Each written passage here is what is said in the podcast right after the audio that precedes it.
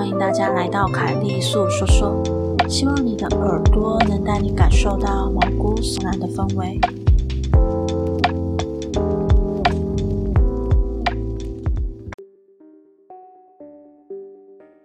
这是我国小六年级毕业前一周发生的事情。最后一周呢，课也上完了，考试也考完了，毕业生无事可做，剩下的时间我们可以全天自由活动。哎，你真的要干嘛？我要去打球啊！你呢？我不想晒太阳，我要在教室看故事书。事情发生的那一天是一个很晴朗的好天气，几个班的六年级生都约去操场打团体赛了。几乎每个班级都没有人在，整条走廊很安静。我不喜欢打球，也不想去操场晒太阳，就留在教室看自己的故事书。我的座位呢是第一排第一个。往前两步就是教室前门。班上呢，还有一位身体不舒服的男同学待在最里面那排中间的位置上趴着休息，以及班上一团经常凑在一起玩的一男三女，他们也留在教室里晃来晃去。过了一会儿，那四个人开始把靠外面走廊的窗户和后门都关上锁起来。要来关前门的时候，我就抬头发现，我就阻止他们，因为那样会很闷热啊。我们要玩笔仙，被老师看到会被骂。前门不关可以啊，但如果有人来，你要告诉我们哦。好啦，OK OK。我答应了，然后继续看故事书。他们就挤到最后面、最里面，拼了两张桌子开始玩。教室玻璃都是全透明的，就算窗户关起来，其实外面还是可以很清楚的看进来。白天天气好的时候，教室内会很亮，完全不需要开灯。就这样子。我读着读着，突然我发现光线变暗了。转头往窗外天空看去，却发现，在不到一分钟的时间内，原本晴空万里的好天气变得布满了厚重的云层，阳光全部都被遮住了，没有起风。我心想：哇，等一下会下大雨吗？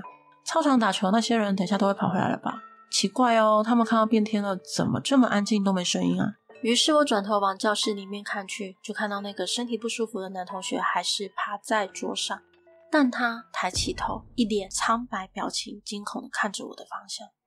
跟里面的那三女一男则抱成一团，也都面露惊恐的表情看着我这边。我一头雾水，以为是不是有老师经过，他们才这种表情。我转头看了看窗外的走廊，没人呢。我又转头看看那五位同学。他们还是一副很害怕的样子，我有点摸不着头绪，就不管他们，继续看我的书。这样昏暗的天气大概维持了几分钟吧。突然，云层一瞬间的散光了，又恢复成万里无云的好天气。教室内也瞬间亮了起来，速度之快让我诧异的抬头往外看，连连惊叹这变天速度也太快了吧。然而没有多想的我，还是继续低头看书。看了一会儿后，那三女一男慢慢的躲到我旁边，问我说：“你刚刚有看到吗？都不会怕吗？”我当然是莫名其妙的啊，反问他们什么东西有没有看到。他们就回答我说：“他们刚才啊，一开始玩笔仙，请笔仙的那个话才刚念没几句，就听到了脚步声，听声音是一步一步朝这边走来的样子。他们以为是老师过来巡视，赶忙将随手找来的玩笔仙的纸跟笔塞进抽屉里。”然后朝唯一没关的前门看去，就看到外面不止天黑了，前门口外还站着一位全身漆黑的高大人影，正用着凌厉的眼神瞪视着他们。而坐在前门口位置上的我离那个人超近的，他们超级害怕，一点声音都不敢发出来，只能害怕的抱在一起，又怕我会出事，就这样和那个黑人对视着。好在。那个黑人瞪着他们一阵子后就离开了。那黑人一走，天气也就迅速的恢复了，但他们还是很害怕。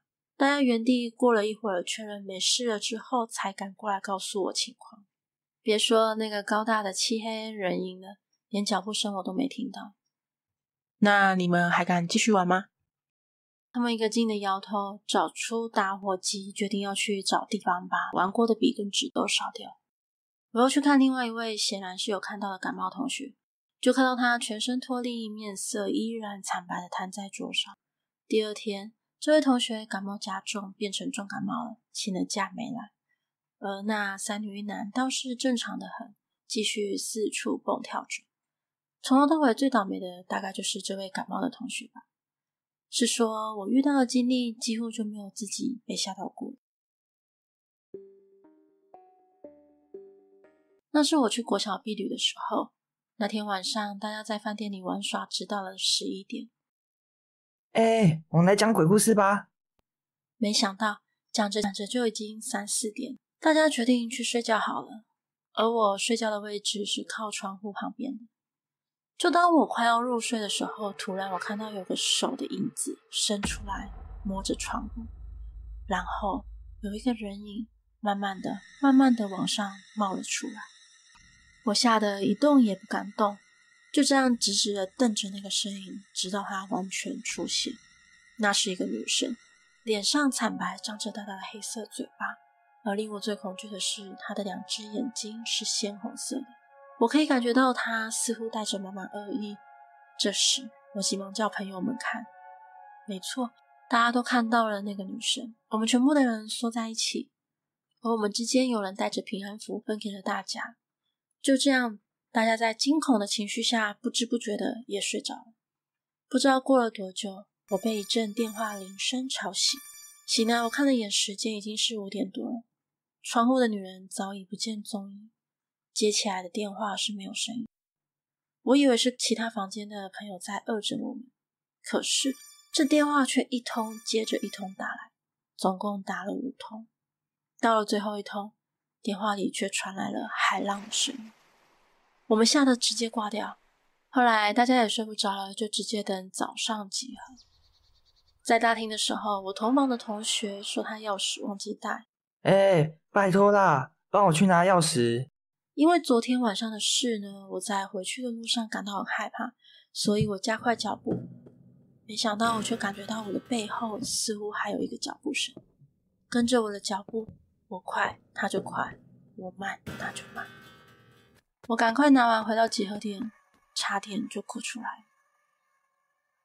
故事结束了。